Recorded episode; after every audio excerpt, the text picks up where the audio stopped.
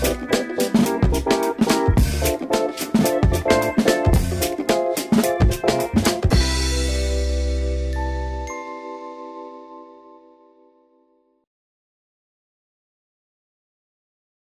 Hola, ¿qué tal? Bienvenidos al Buena Vaina Podcast. Eh, recuerden que nos pueden seguir en todas las plataformas, como en Instagram como Buena Vaina Podcast, en YouTube se pueden suscribir, pueden tocar la campanita para no perderse ni un episodio. Todos los jueves tenemos episodios nuevos. Nos pueden seguir eh, a mí, Caro Ibar 3000, a Paola Alexander Novoa y a Coyote Streaming, que hace todo esto posible en conjunto con nosotros. Hoy tenemos una invitada muy, muy especial. Muy, muy, muy, muy, muy. ¿Te quieres presentar?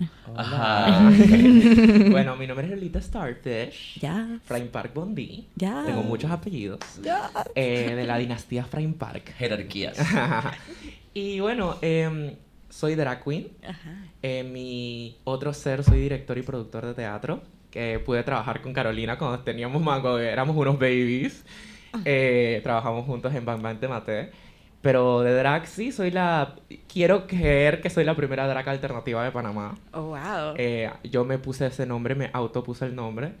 Así tiene que ser. Si uno no se tira flores, ¿quién te... Exacto. Claro, y bueno, trato de traer un poquito de algo diferente al drag panameño y eso es lo que siempre trato de hacer con todos mis shows. Eh, soy bastante reconocida por, eh, por hacer, combinar, digamos, lo que es eh, audios, eh, hacer lo que se llama spoken word lip sync Ok. que muy, eh, muy establecido en, en Estados Unidos por la Drag Queen Lip Synca.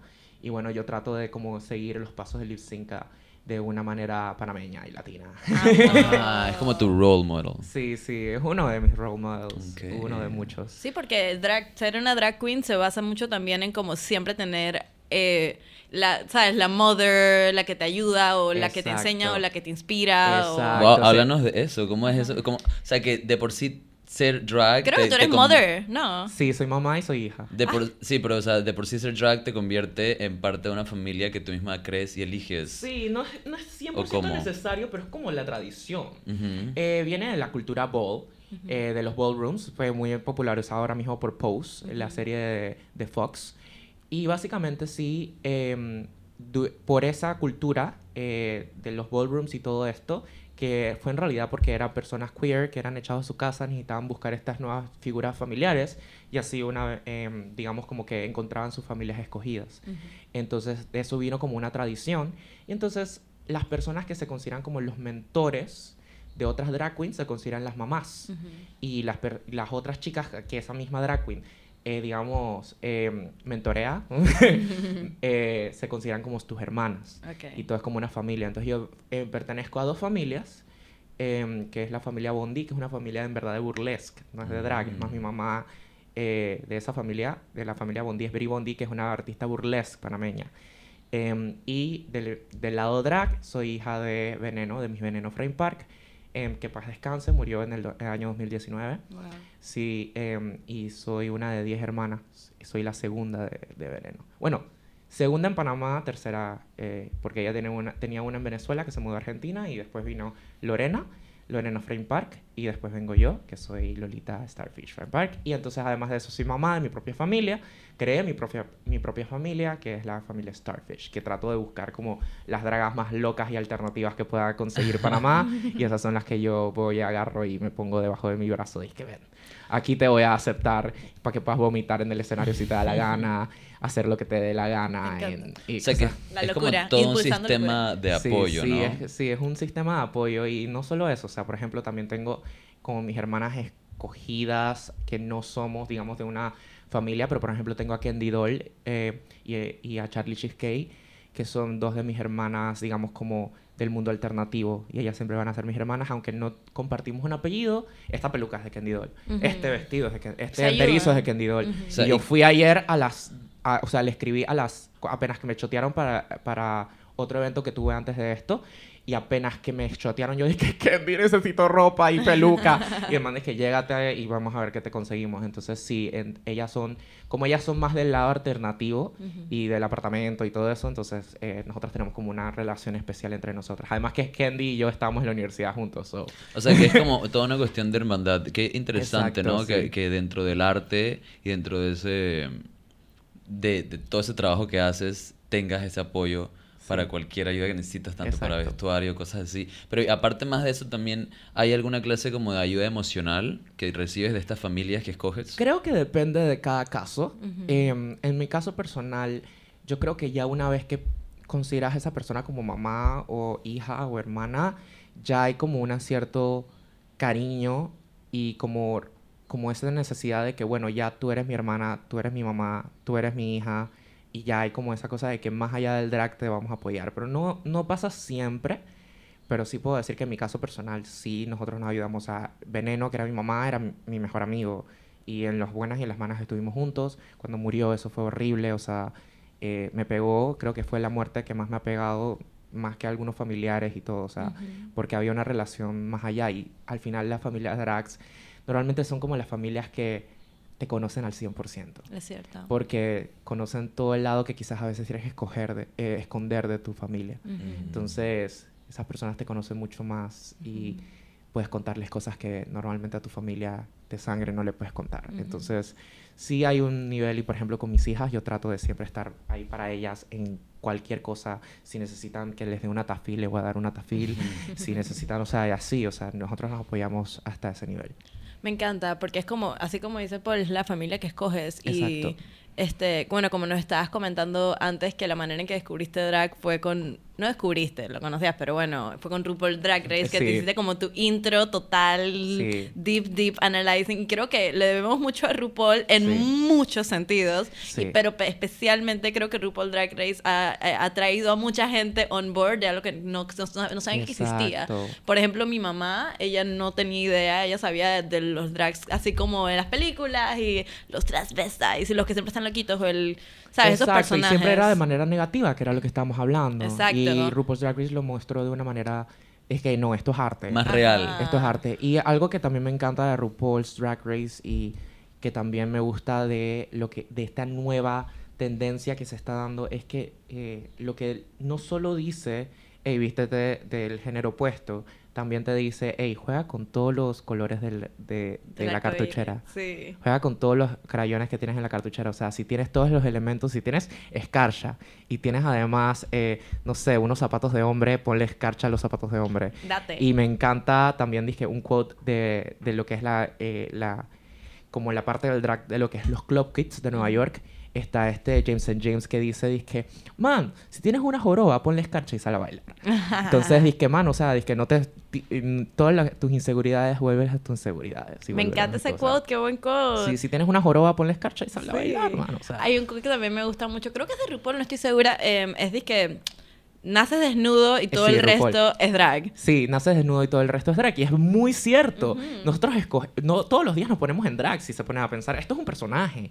Y todos los días nos ponemos un personaje. O sea, para mí, cuando yo salgo, yo escojo quién voy, qué persona voy a ser ese día. Yo me voy a poner una camisa de cuadros o me voy a poner una... eh, o me voy a poner un- una camiseta normal. O sea, tú escoges.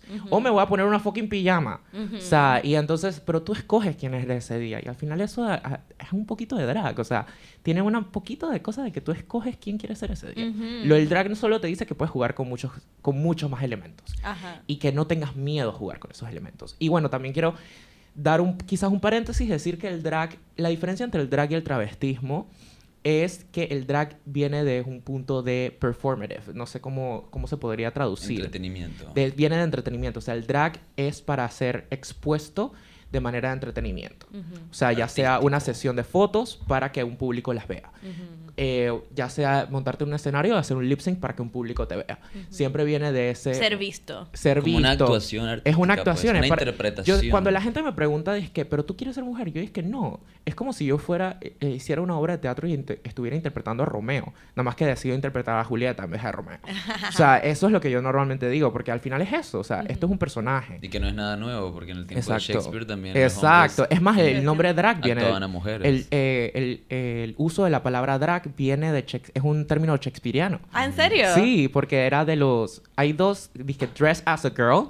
Por el Esa- vestido que- Ajá, pero también el de drag, de que drag. estaba. de Dress as a girl. no, pero también el dragging of the El- skirt. ajá. Ah, o sea, que, que ajá. usaban el vestido que... que Se ¿cómo arrastra. Ajá, arrastra, exacto. En inglés, Wow. arrastrar Ajá. es No sabía drag. que era eso. mi mente Sí, está explotando. sí, entonces... En inglés sabe arrastrar cuál de es la- drag. No se sabe cuál de las dos, pero se cree que es lo, lo más seguro es que era lo de arrastrar, no lo de dress as a girl. Wow. Pero sí, entonces eso eh, viene... es Sí, porque al mismo tiempo. Dress as a Girl es- eh, elimina lo, lo mismo que tú estás tratando de expresar ahorita mismo, que no es vestirse de mujer, es simplemente expresar. Pero en esos tiempos no creo ¿no? que el drag lo habían puesto hasta ese nivel, ¿no? creo que en esos tiempos no... Además que en esos tiempos, obviamente, los, las mujeres no podían actuar. Eh, Ponían eh, a los hombres. eh, ponían a los hombres, o sea... Los hombres. Para que sepan, para que sepan, o sea, Julieta en los tiempos de Shakespeare lo interpretaba un peladito de 14 años. O sea, sí, o sea, lo interpretaba normalmente un, un peladito puberto, porque tenían que ser una persona que se viera lo más femenino posible. Entonces era, normalmente era e- este peladito de 14 años interpretando a una mujer. ¿A qué edad eh, introducir a tu hijo into drag? Like, dije, bueno, vamos a ponerte la peluca. Eso es lo que Man. mi mamá dice. Mi mamá dice, desde que empezó a ver RuPaul y se volvió adicta, ella dice que eh, no es por nada. Así como uno quiere que su nieto sea astronauta o doctor o lo que sea, quiere que su nieto sea drag. y lo hice con toda seriedad. Mami, Yo- te dedico este episodio. No, en Pero verdad. es que sí, es como una, es casi como una carrera artística, ¿no? Sí. Es es como verdad. decir, quiero que baile ballet, quiero que sea Exacto, bailar. Yo siempre he dicho, qué hermoso debería ser tener un hijo queer. Demasiado. O sea, en verdad, y, y yo se lo estaba Que hablando con mi queer, que sea mamá. queer, que sea queer. Exacto. Yo le estaba diciendo eso a mi mamá, es que mami, o sea, y mi mamá también lo dice, le tomó mucho tiempo, pero ella dice, es que mano, o sea, qué rico tener un hijo tan diferente. Qué rico, qué rico tener un hijo que no siga las normas y que haga todo a su manera. Total. Le tomó mucho tiempo, no crean que eso fue una cosa de ella para allá. Pero cuando lo ella por fin entendió, es que verga, mi hijo es excepcional. Sorry, no me quiero tirar flores. Tíratelas, por ¿Quién- sí, favor. pero, pero sí, cuando mi mamá se dio cuenta de eso, como que en verdad empezó a, a respetar y, y a entender un poquito más y man, dije, qué cool que no, no sigo lo que todo el mundo está haciendo. No Total. sigo. Y entonces, y yo también, ojalá que en el momento que quiera tener hijos me salga igual de queer y loco como yo, ya sea chica o chico o chique. O, vi- bueno, yo, yo creo que no me gustaría asignarle un género Idealmente. claro. idealmente, Ajá. pero, o sea, sea lo que sea biológicamente, Que se exprese, que, que se sea exprese libre. sea como quiera expresarse. Y Y qué hermoso sería eso. Seguramente que sí, o sea, porque todo eso viene de la educación que uno le da. O sea, y puede que Exacto. igual sea una persona de repente más retraída, pero al mismo tiempo lo más importante es que sea una persona que acepte las diferencias de los seres Exacto. humanos, sea como sea que se comporte, o sea, pero es de que cero expectativas acerca de cómo va a ser tu hijo, ¿no? Que es lo ideal que uno quiere, tener cero expectativas porque eso es lo que pasa con los padres, les toma tiempo aceptar o, o, sea, o comprender de repente tener un hijo que es parte del, del conjunto LGBTQ+, o que, o sea, o drag, o cualquiera de estas cuestiones que es, que es difícil comprender. ¿Por qué es difícil comprenderlo? Por las expectativas que nos creamos. Exacto. ¿Sabes? Porque quieres tener un hijo que, que sea doctor o algo así, y que sea relajado y que no le pasen muchas cosas en su vida y que viva feliz, sencillamente. Yo Pero siempre- sabemos que siendo parte de estos, de, de todo este mundo, la vida ciertamente es un poco más complicada. Mi mamá Eso tiene es, expectativas de que sea drag. Ajá. Que al final está, está cool, pero es, es exactamente lo que no queremos. Exacto, no tener expectativas. exacto. Y no, o sea, yo siempre he dicho, una vez que uno se hace la expectativa y todo eso, cuando un hijo sale gay O, sale... o- o al revés de lo que tú Exacto, tienes la expectativa, Exacto. te vas a sentir. Exacto. Y no solo eso, es un luto. Y pasa por el mismo periodo, los mismos Total. pasos y los mismos el ciclo de luto.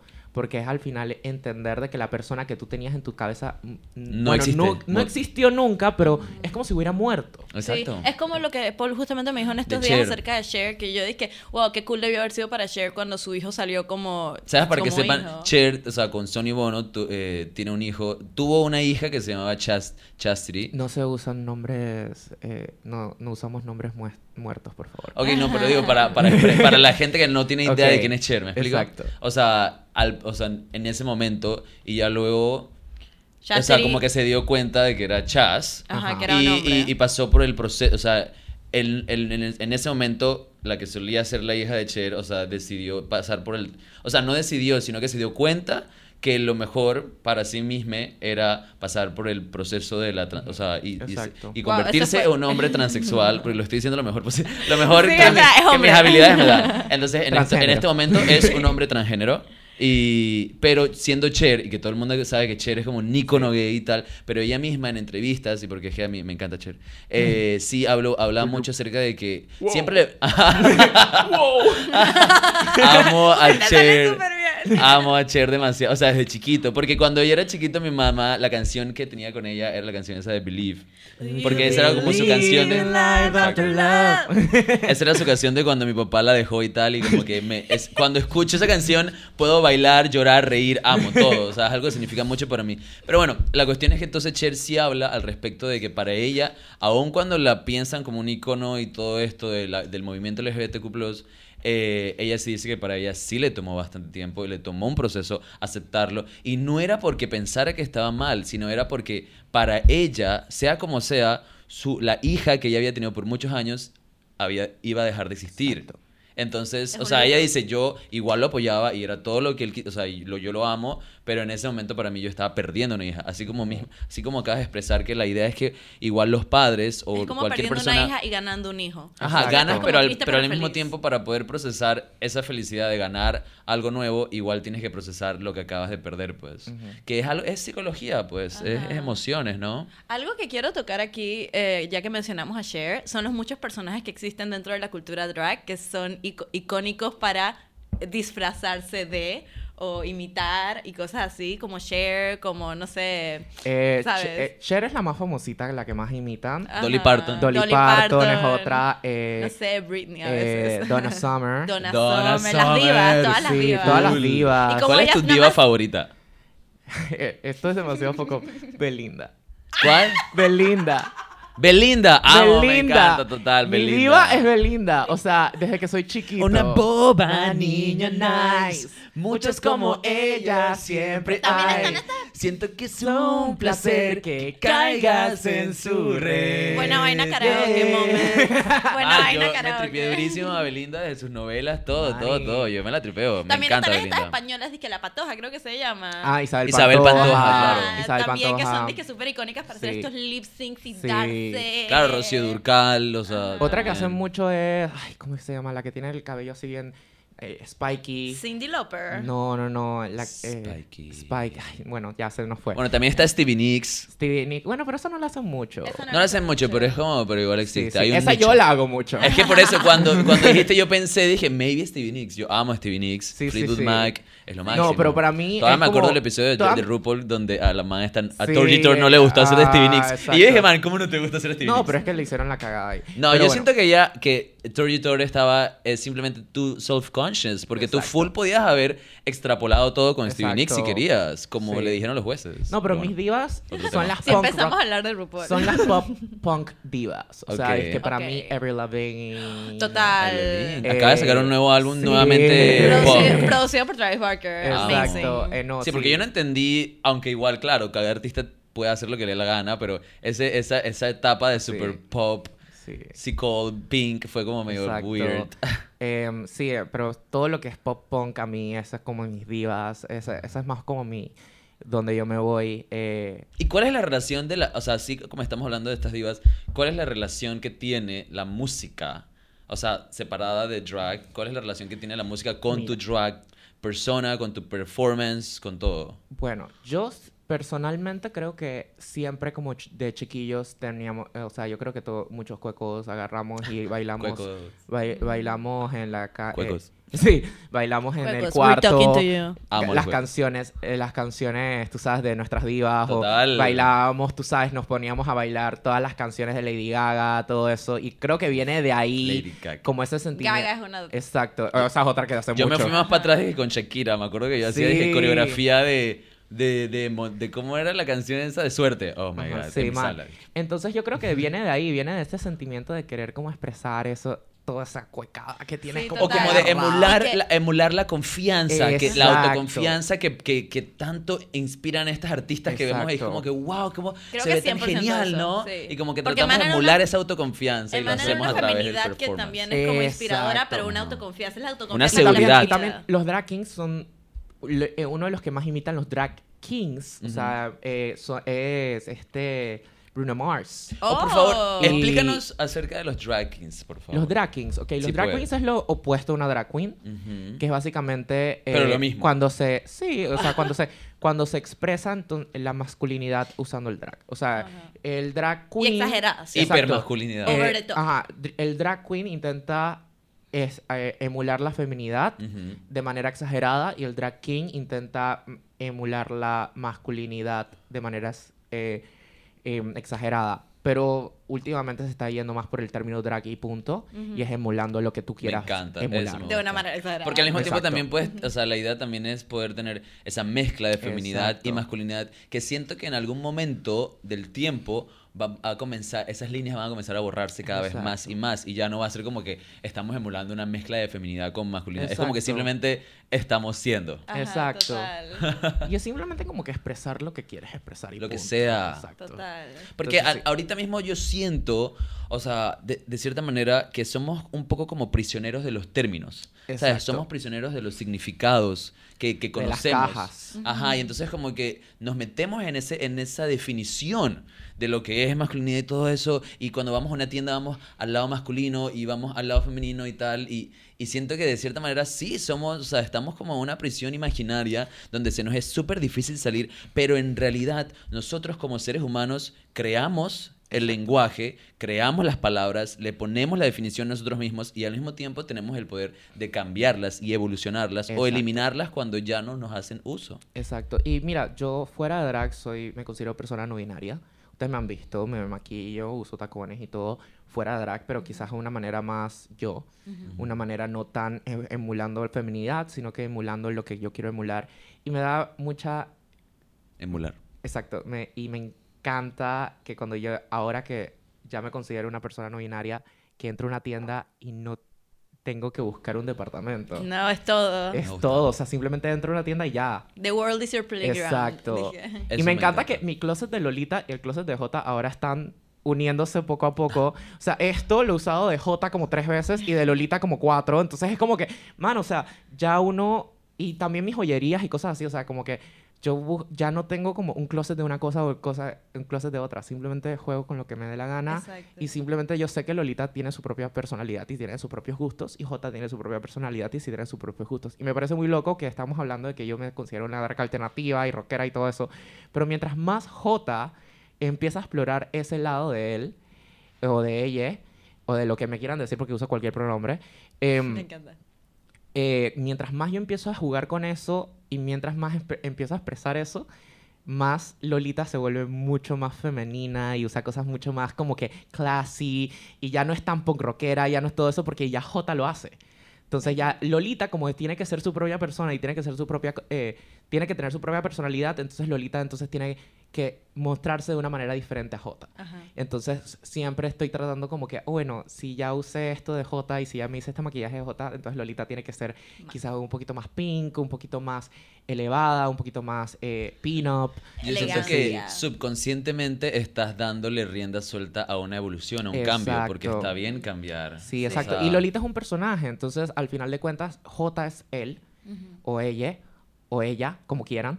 Y J también cambia. exacto, y J también cambia. Entonces al J cambiar, Lolita tiene que cambiar también.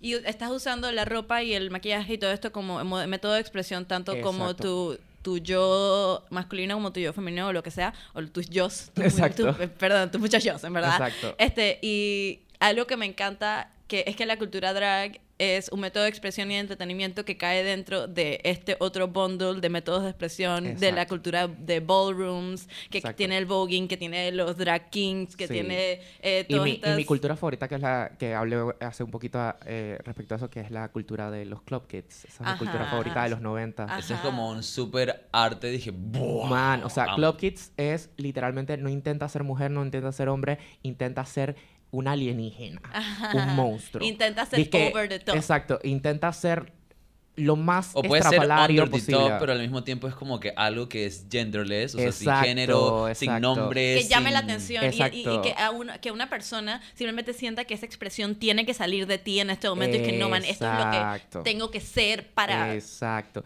Entonces, esa es mi, esa es mi digamos, como mi, mi cultura o mi fase del drag favorita, que es la cultura Club Kid, que había tantos exponentes como James and James, como Richie Rich, como también ah, mi favorito que es... eh, ay, fuck. Ay, odio, odio cuando me ponen on the spot. Bueno, me pongo yo mismo on the spot, pero... No, pero has dicho un montón de Sí. referencias geniales que estoy segura que todos nuestros oyentes van a poder investigar sobre Pero todos estos otros drags es- geniales. exacto. Aquí y allá y en todos Exacto. lados. Aquí en Panamá tenemos a un Club Kid. Eh, bueno, yo quiero decir que es un Club Kid, aunque no sé qué, cómo se considere, pero es Alpha, Mr. Alpha. Ok. Y él, él en verdad juega con el género así, es lo máximo. O sea, yo adoro a Alpha. ¿Y cómo te, te- cómo te va con el voguing? ¿Lo haces bien? Me, me defiendo, me defiendo. O sea, no soy el Yo mejor. no, yo lo terrible. No soy el mejor, pero tampoco soy el peor. A mí me gustaría saber como que, o sea, si pudieras decirnos como de- entre tres y cinco palabras que definieran para ti lo que es la cultura drag. Arte, Ajá. eh, escarcha. Ajá, eso me encanta. Escarcha, eh, exacto. Em, fuerza, pasión. Mm. Y creo que terminaría con eh, rebelión. Me encanta, qué me gusta. Esas Sí. cinco palabras me llegaron y créeme que me van a quedar aquí. Muy Sí. bonito, muy bonito. Sí. Y eh, el drag, eh, y digo rebelión porque el drag inherentemente va a ser un arte de protesta. Mm. Y hay que recordar siempre eso, que el drag va en Wow. contra de, Lo que nos imponen. de lo que nos imponen. Entonces el drag siempre va a ser político. Entonces, en el momento que el drag deja de ser político, ya deja de ser drag. Para mí, eso que acabas de decir es tan importante porque yo no solamente veo la- o sea, a, la- a los performers drag, o sea, a la a drag world, a la cultura drag, como algo como que lindo y bonito y ay, wow, o sea, yo también lo veo como que, wow, qué valor, ¿sabes? Como Sí, qué coraje, qué, sí. qué, o sea, qué ovarios, pelotas, lo que sea que le quieras llamar, tienes, porque no solamente estás, estás decidiendo expresarte, estás decidiendo expresarte cuando sabes que va en contra de un montón de normas y que, y que muchas cosas, porque estamos claros, muchas cosas la gente puede gritar, puede querer insultar y al mismo tiempo uno dice como que, ¿sabes que Me vale verga, yo voy a seguir haciendo lo que yo quiero hacer. Y por eso es que personas como Lady Gaga, como eh, J-Lo, como todas estas divas, a mi, punto de, a mi punto de vista, son dragas. Total. O sea, son dragas. Porque al final, o Dolly Parton. Ah, ¿Tú sabes cuánta gente le dice a Dolly Parton, oye, tú, ¿por qué te vistes así? esa Porque esa yo película es puedo". demasiado, ¿no? Eh, o por- a Lady Gaga, ¿tú por qué te tienes que vestir con un vestido de carne? O sea, es que todas las críticas que esa dan, y es un, de cierta manera, ellas están dando un, un- algo político y están diciendo, Ujú. esto es lo que yo creo. Totalmente. Para mí ellas son drag queens. Una, plat- un- una, plataforma, una cosa que la gente puede ver que siento que expresa un montón la rebelión, la valentía, el coraje que es- está detrás de toda la cultura drag y la cultura ballroom. Eh, es uno muy famoso, se llama Paris is Burning. Yes. Y es una gran, gran, gran, gran referencia del que- inicio donde, donde era aún peor visto por la sociedad que Exacto, ahora. Pero, y, donde y te puedes que ir hasta más atrás al documental The Queen. Ok. El Ese lo vi documental de también. Queen Es que no lo he visto, lo tengo que ver. ¡Ah! Ok, el, docu- el documental de Queen era del ballroom scene antes de que fuera a- apoderado por los latinos y por las cosas, y era cuando era de los blancos. Wow. Y entonces, en ese, la fundadora o la que se considera que fue la fundadora, eh, Crystal Obeya, Ujú. ella n- la eliminaron por ser no lo suficientemente blanca. eh, y entonces, porque era latina. Y entonces ella de- cre- decidió crear sus propios ballrooms. Y de ahí que vino todo lo que es eh, la cultura ballroom de los 80 en lo- Nueva York de los latinos y, la- y la cultura afroamericana. Wow. Entonces, de- y... Y creo que los afroamericanos fueron los que también le metieron una inyección Exacto. increíble de, bueno, de personas y también de Exacto. una vista completamente distinta de lo que se podía hacer. Claro, Exacto. porque al y final- Todos, todos meten su... Siendo grupos marginados le metes todavía más a lo que es la rebeldía de este movimiento, tanto artístico como, como político. Exacto. Y bueno, pero The, Que- eh, hay que The Queen y eh, Paris Burning no, o sea, está in- está conectado al drag, pero es como digamos los pininos de lo que era el drag, porque en ese tiempo definitivamente, eh, definitivamente tenemos era un momento donde todavía estas personas eh, no se consideraban drag queens o todo esto se consideraban Claro. ballroom. eh, eh, competían para ballroom, eran mujeres transgénero, eran eh, bailarines, eran todo esto. Y después había otro, digamos, como movimiento que era el movimiento drag. Pero está conectado definitivamente. Y muchas de las cosas, muchas de las cosas que tenemos hoy en día definitivamente vienen de el drag, o sea, el contouring. Total. El Total. contouring Mucha es, inspiración. viene, de, viene del drag y del ballroom. O sea, Totalmente. todo lo que era, venían de las mujeres transgénero que tenían que buscar la manera de feminizar su cara eh, de la y para poder sobrevivir y creaban estas técnicas de maquillaje que después fueron apropiadas por maquillistas y después se las pusieron a Kim Kardashian, a Claro. Jennifer López y todo esto. Y de la nada, ¡boom! Todo el mundo está haciendo contouring. Ajá. Y no solo eso, R- los vestidos, en la- eh, los vestidos que vemos en, en el Met Gala, Ajá. muchos son inspirados el man, la- el Met Gala del camp. Eso era full. ¿Cómo se llama la- el, el, el, el diseñador? McQueen. McQueen, McQueen, McQueen, está súper inspirado por la cultura Todo. del nightlife. La verdad es que la cultura mundial le debe mucho a lo que es la cultura drag, inspirador y bueno, y qué lindo que podamos Que en Panamá se esté desarrollando un poquito, que poquito a poco. inspirarnos y compartir todo eso y con estos documentales que, que les mencionamos también les recomiendo ver ese programa que se llama Pose, pueden aprender mucho, investiguen por sí mismos y la verdad es que me ha encantado el tema de hoy. Muchísimas gracias Lolita por venir y por explicarnos todas estas cuestiones que si bien nosotros como personas no drag podemos estar muy interesados y querer saber al respecto, igual no lo pero, vivimos. pero Entonces, dijimos es que todo el mundo hace importante, ¿no? Ah, pues también, exacto. Yo hoy es. me puse un sostén de push-up y lipstick que nunca hago porque sabía que estábamos Tienes- haciendo drag. sí. Tienes razón, estoy equivocado. Lo hacemos, pero no al nivel de que lo haces tú y por eso me encanta que hayas podido venir y compartirnos ese punto de vista tuyo. De verdad que le damos muchas gracias hoy por vernos.